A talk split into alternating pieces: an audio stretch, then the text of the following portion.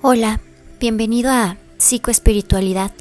Te saluda tu amiga Ik. ¿Cuál es tu cárcel emocional? Desde tu mente subconsciente puedes liberarte de tu jaula emocional.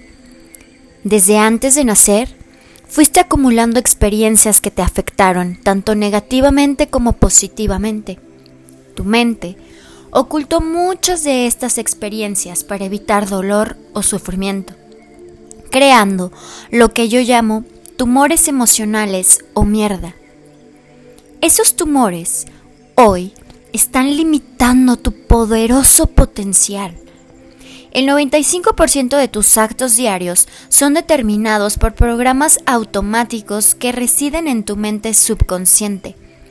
Tus creencias y emociones son reales solo para ti son tu propia creación a partir de un punto de vista del mundo en el que te desarrollaste y que utilizas para valorar cualquier circunstancia de tu vida.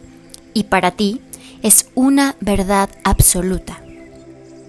Un problema es una excelente recreación que hace la mente de forma inconsciente a partir del recuerdo de una situación del pasado con todo y la emoción que tiene conectada y que tiene resultados que son desagradables o incluso irritantes. Puede sanar y tener una excelente salud integral. La ciencia ha comprobado más allá de la duda que el contenido de nuestros pensamientos y emociones afecta directa e inmediatamente la estructura de nuestra química biológica en base a esta afirmación, la ciencia ha concluido que somos lo que pensamos, como decía Henry Ford. Tanto si crees que puedes como si crees que no puedes. En ambos casos, tienes razón. Tú eres una expansión de la luz universal. Eres parte de la luz de Dios.